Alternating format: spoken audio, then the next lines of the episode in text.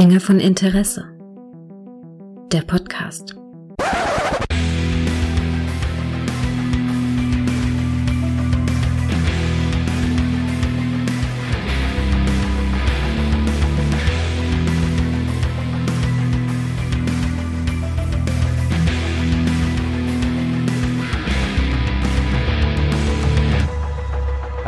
Herzlich willkommen äh, zu einer kleinen Folge von Dinge von Interesse, bei der ich mal wieder das tun wollte, was ich eigentlich schon längst mal angekündigt hatte, mal wieder über eine alte Serienperle zu reden, die wahrscheinlich die meisten von euch entweder nicht kennen oder vergessen haben oder es einfach nicht mehr im kollektiven Bewusstsein ist.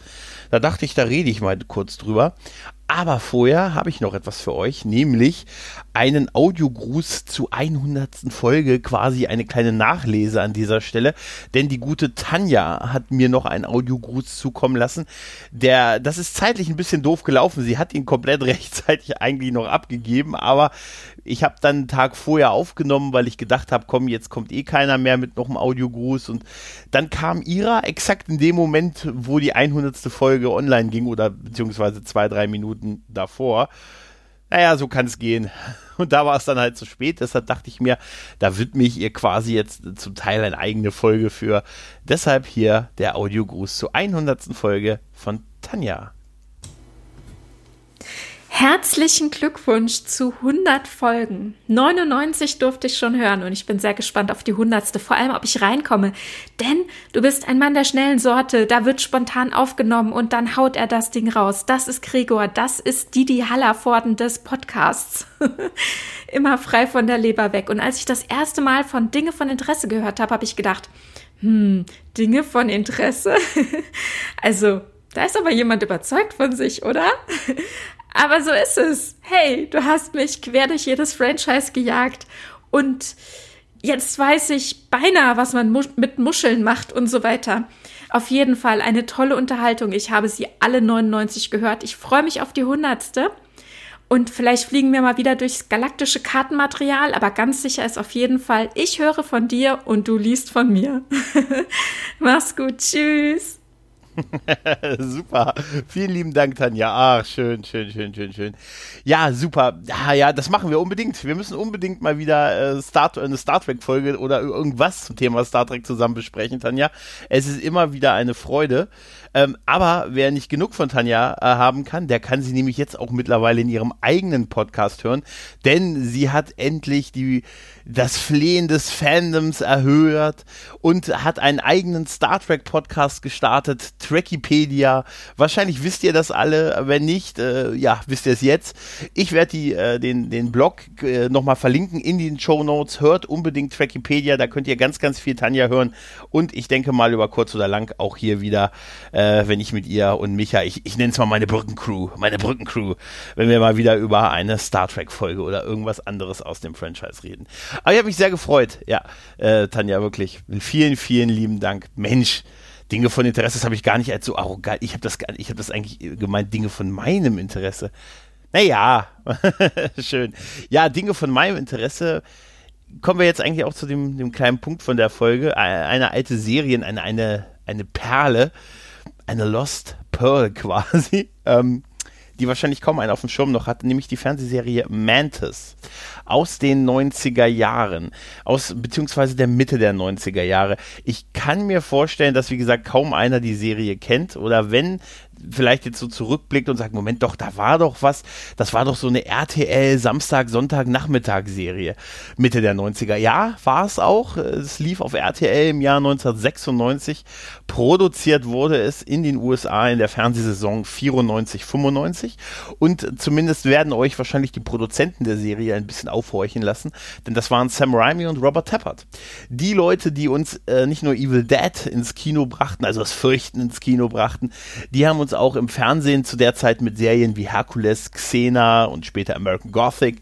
Ähm, äh, beglückt, aber auch unter anderem mit Mantis. Ähm, was war Mantis? Mantis ist äh, die Geschichte von einem Wissenschaftler, von Miles Hawkins, das ist ein Name übrigens für einen Wissenschaftler, dargestellt von Carl Lampley, ähm, der zusammen mit seinem, seinem Kumpel John Stonebreak, auch ein geiler Name, die betreiben halt äh, eine, eine, Firma und ein Forschungslabor und so weiter und ähm, äh, der gute Dr. Miles Hawkins wird im Pilotfilm ähm, angeschossen und landet dann im Rollstuhl. Und das ist schon so ein Novum, äh, vor allen Dingen zu der Zeit für Serien gewesen, dass wir eine, äh, eine Hauptfigur haben, die im Rollstuhl sitzt. Ich weiß, es gab natürlich auch schon andere Serien, in denen das war, aber äh, gerade da es ja eine Superhelden-Serie ist, äh, war das, war das zumindest damals in meiner Wahrnehmung ein ziemliches, ziemliches Novum. Ähm, er entwickelt dann einen Anzug, mit dem er die Fähigkeit hat zu gehen und naja, und dann, weil er ja irgendwie Opfer eines Verbrechens geworden ist, sagt er sich, Mensch, was Batman kann, kann ich auch. Und entwickelt halt äh, mit diesem Anzug, der, einen, der ihm das Äußere, ein äußeres, ein äußeres, ja, es sieht tatsächlich sehr Mantis-mäßig, sehr gottesanbeterisch quasi aus und geht dann quasi auf Verbrechensjagd. Und hat, äh, es gibt da auch eine, eine Polizistin, die klassische Polizistin, ähm, die ihm da zur Seite steht, äh, die Lenora, Lenora Maxwell, gespielt von äh, Galen Girk ähm, ja, die dann auch so ein bisschen das Love Interest von ihm in der Serie wird. Ähm, ja, am Anfang ist sie halt eher so ein bisschen, jagt sie halt die Mantis später, wie es dann so ist, ne, wenn sie dann die wahre Identität feststellt, dann und dann ist es Love und ihr wisst schon, ihr wisst schon, ihr wisst schon. Ähm, die Serie hatte insgesamt, je nach Zählweise, hat sie 23 Folgen. Sie hat nämlich etwas, was es heute nicht gibt und das prangere ich immer wieder an, nämlich Pilotfilme. Einen richtig 90-minütigen Pilotfilm, der die gesamte Hintergrundgeschichte erzählt, die erzählt, wie Miles Hawkins im Rollstuhl gelandet ist, wie er sich quasi, wie sagen die, wie sagen sie in der Serie aus der, aus dem Schmerz eines Mannes quasi die Mantis entstand und quasi die Leute gejagt haben, die ihn in den Rollstuhl gebracht haben. Wir erfahren dann auch, dass es da so eine Verschwörung dann dahinter gegeben hat und dass das kein Unfall war. Es wird auch gerade im Pilotfilm wer wird so, der steht noch ziemlich so auch unter dem Einfluss der ähm, der Rassenunruhen, die wir in den frühen 90ern in den USA hatten, in Los Angeles, da gab es ja so 92, so in dem Dreh waren ja diese ähm, die Aufstände in den Ghettos und Polizeikriminalität und so, was wir auch, was ein immer wiederkehrendes Thema, aber das war zu der Zeit äh, ein sehr heißes Eisen und das wird auch in dem Pilotfilm geschmiedet und spielt da alles so ein bisschen mit rein. Und dann gibt es halt eine Verschwörung der, der Stadtoberen, die halt Miles Hawkins töten wollen und äh, dadurch äh, ist aber nicht geschaffen, ihn, nur dass er, er landet halt im Rollstuhl und äh, kann sich dann halt mit dem Anzug äh, quasi dann wieder aus dem selbigen befreien und auf Verbrechen gehen. Ähm, der Pilotfilm hat noch einen relativ komischen Look. Der ist irgendwie, ja, der hat, er, hat, er ist irgendwie, er ist schlechter als die Serie. Er ist auch anders als die Serie. Also, das fängt schon mit dem Kostüm an. Er trägt dann noch so einen Mantel, ähm, der irgendwie ein bisschen blöd aussieht. Er hat dann auch noch so, ähm, also der, das ganze Make-up, also das ganze Helmteil ist noch nicht so richtig.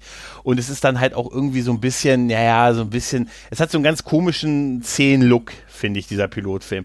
Hat ein paar krasse Szenen, gerade was diese Unruhen angeht, aber ansonsten, ähm, und gerade die Anschlussszene von Miles Hawkins, aber ansonsten ist es so ein bisschen, ja, ist halt ein Pilotfilm, so ein Fernsehfilm aus den frühen 90ern. Die Serie hatte dann, allerdings, da ist dann schon so ein bisschen Zeit vergangen, da hat man das Kostüm nochmal geändert und das hat man zum Positiven äh, geändert.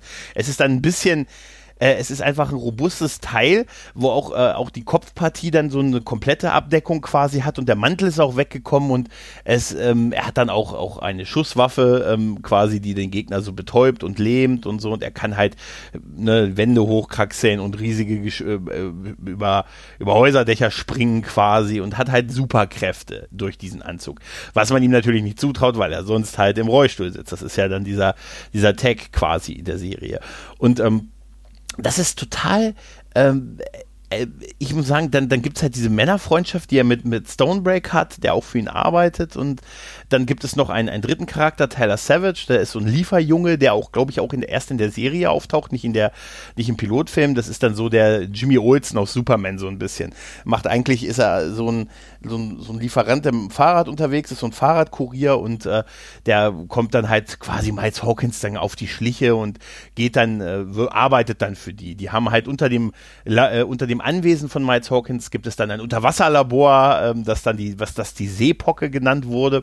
Und das, äh, daraus starten die dann quasi ihre Mission zu dritt halt. Ne? Also überwiegend die Mantis, aber die beiden supporten ihn dann halt. Äh, Stonebreaks Rolle ist dann quasi so die Rolle des äh, Wissenschaftlers, der im, im, äh, im Hauptquartier sitzt und die Verbindung hält, was so, was so der gute äh, hier Alfred Pennyworth bei Batman macht. Und äh, Jimmy Olsen ist ein guter Vergleich für das, was äh, Savage macht, ihn so ein bisschen in der Straße unterstützen und halt einfach so der witzige Typ im Hintergrund so ein bisschen zu sein. Ähm, der, der Look hatte sich dann zu ge geändert zu der Serie. Also man sieht da wirklich, dass da ein bisschen Zeit vergangen ist zwischen Produktion des Pilotfilms. Ja, und dann ging die Serie halt los und hatte allerdings gerade zu Beginn so die üblichen Probleme, die so eine Serie hat, nämlich ähm, normale Gegner. Normale Gegner sind immer ein bisschen schwierig in solchen Serien, finde ich. Gerade wenn es so Superhelden-Serien sind, wenn du dann doch so einfach so, dann hast du dann so korrupte Polizisten, korrupte Politiker, irgendwelche Verbrecherbanden, die örtlichen äh, Rocker-Gangs und solche Geschichten da hast du immer so ein bisschen das Problem, dass die eigentliche Story in dem Moment ja vorbei ist, sobald der Superheld einmal auftaucht. Weil der ist ja meistens dann den allen so überlegen, dass, ja, sobald er da ist, dann im Finale ist die Sache gelutscht. Dann sind sie alle verhaftet und mussten, oder ja, dann, dann war es das im Prinzip auch. Und das war auch gerade bei Mantis am Anfang halt so, in der ersten Hälfte der Serie, ähm, dass es so ein bisschen blöd war, ansonsten, äh, das ist halt nur menschliche Gegner. Das ist auch heutzutage in Serien finde ich das immer total. Da habe ich mir auch am Anfang bei Lucifer zum Beispiel so, so Schwierigkeiten gehabt, dass er dann so, dann hast du schon den Teufel, den Teufel, weißt du, den Teufel. Und dann hilft er bei der Klärung von Verbrechen.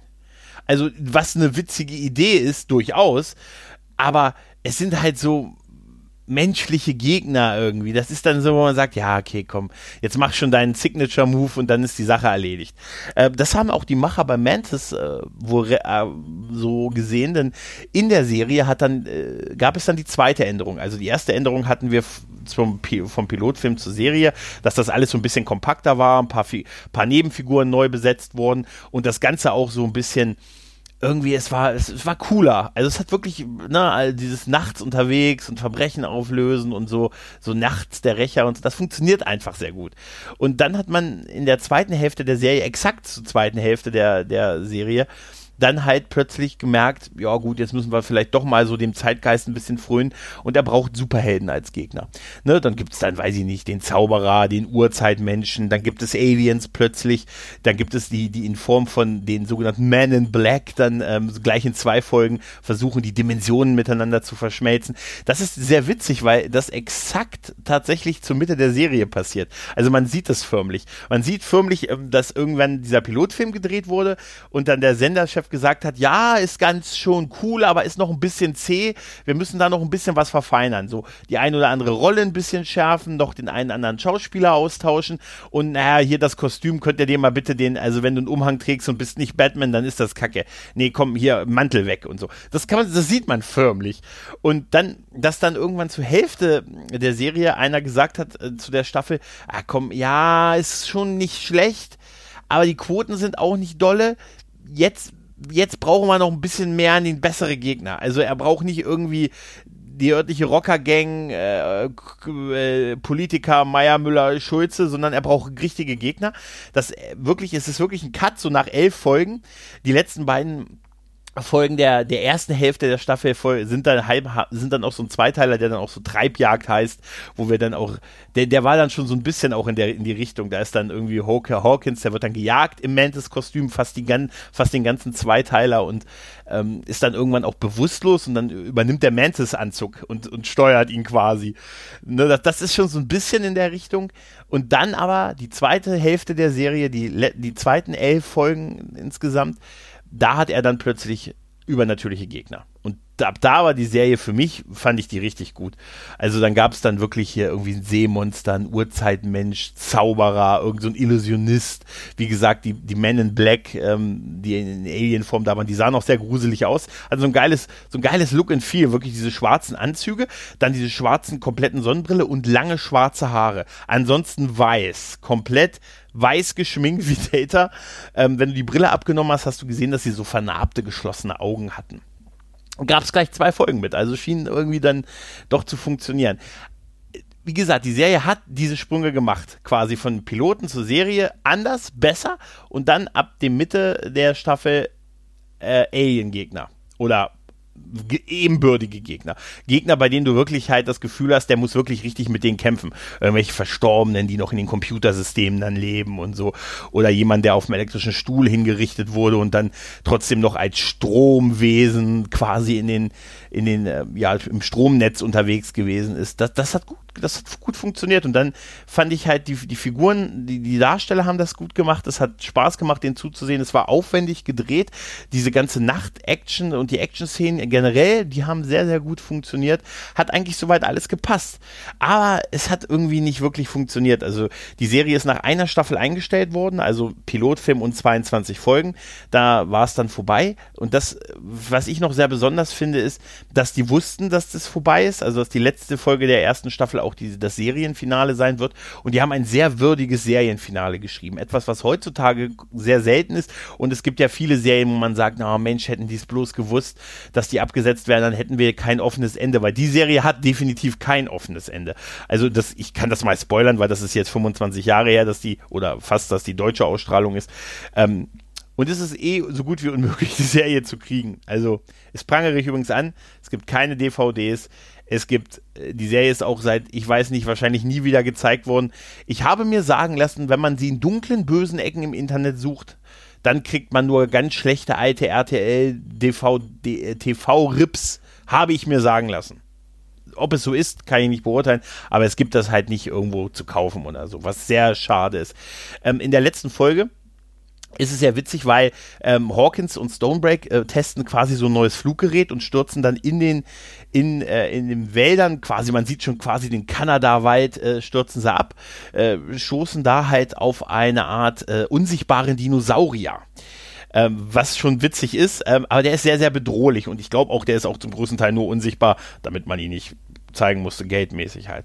Aber der ist trotzdem sehr, sehr bedrohlich. Sie stoßen da auch noch auf, auf äh, einen Typen, der im Wald wohnt. Ich glaube, John C. McKinley spielt den, so eine Art Einsiedler halt und äh, versuchen halt irgendwie aus dem Wald rauszukommen und äh, während ihre Freunde sich auf dem Weg machen, sie zu suchen, nämlich äh, Lenora und und äh, Savage äh, machen sich dann halt auf die Suche nach denen und ich hatte bei dieser Folge immer das Gefühl, die haben schon die Kulissen abgebaut von, äh, von dem Seepocken-Set beispielsweise. Und ich glaube, das war auch so, weil man sieht, äh, man sieht dass die Seepocke nur noch ähm, zu, also äh, alles zugedeckt am Anfang und am Ende dieser Folge. Äh, und ich glaube, dass die da wirklich schon die Sets abgebaut haben und deshalb gesagt haben, so Jungs, alle nochmal in den Wald, während wir hier schon zumachen. Ja, und ähm, äh, die, äh, die Flucht gelingt halt nicht und am Ende ähm, opfert sich äh, Miles Hawkins äh, mit Lenora Maxwell äh, in einer heroischen Tat mit einer Autoexplosion, indem sie auch den Dinosaurier mit in den, äh, in den Tod reißen, aber sie opfern sich, damit ihre beiden Freunde äh, überleben. Und diese Folge wird quasi als Rückblick erzählt. Von John Stonebreak, der am Anfang in der Seepocke sitzt, wo du schon sagst, hey, alles ist da so zugedeckt, so mit, alle Computer sind aus, alles ist so zu, mit so Tüchern bedeckt und er macht quasi so eine Art, ja, so ein Podcast im Prinzip, wo er in die Dunkelheit so ein bisschen redet und die Geschichte erzählt und sagt, und es fängt auch an mit, das ist hier die, das ist der letzte Eintrag und das ist die Geschichte von Dr. Miles Hawkins und Lenora Maxwell, die ihr Leben gegeben haben für ihre Freunde.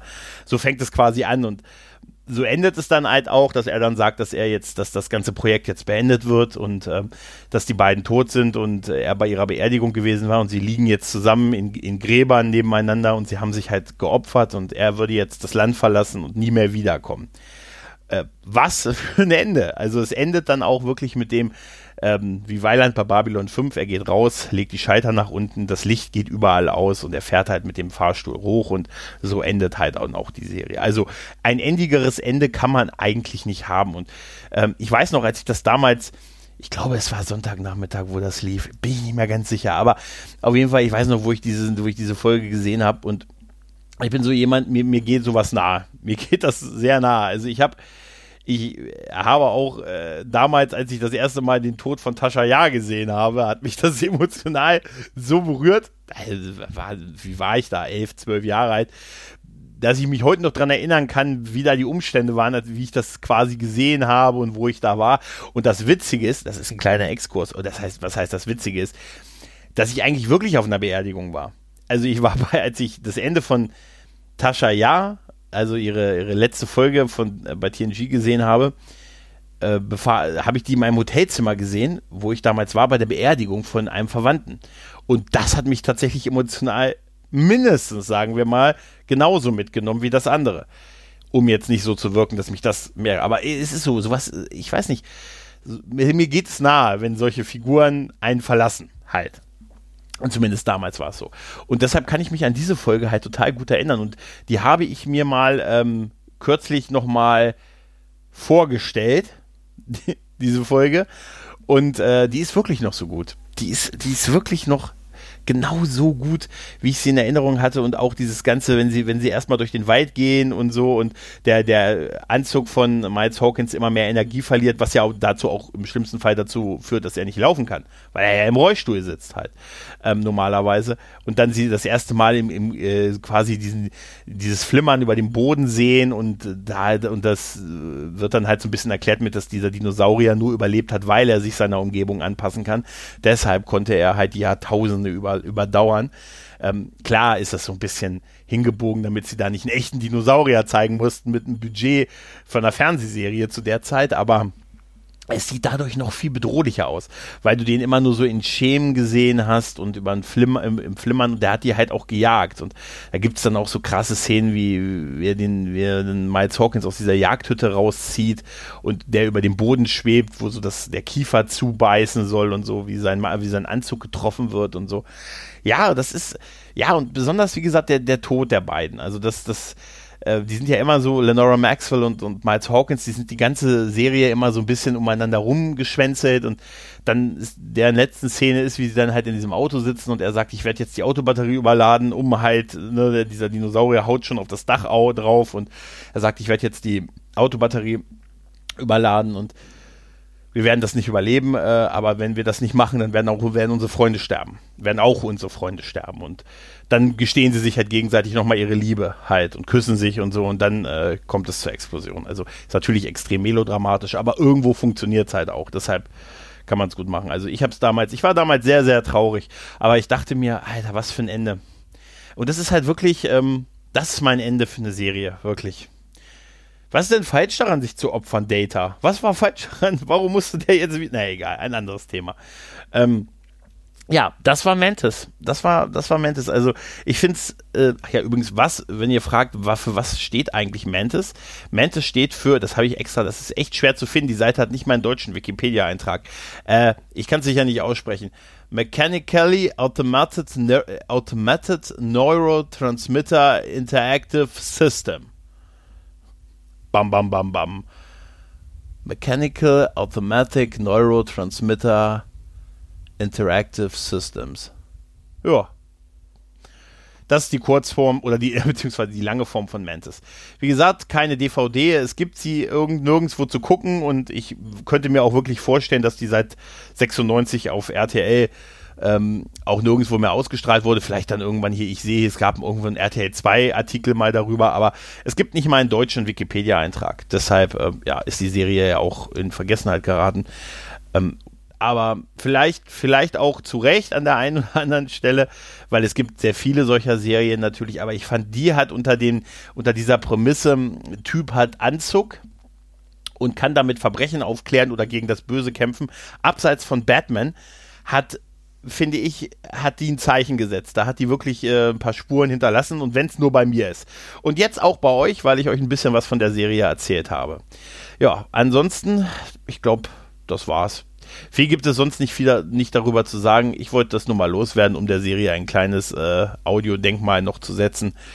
Lasst mich wissen, ob ihr äh, es hin und wieder mal hören wollt, dass ich mal über so eine Serie rede, die ja nicht mehr so sehr auf dem Schirm ist. Ne? In dem Sinne, macht's gut. Tschüss und ciao.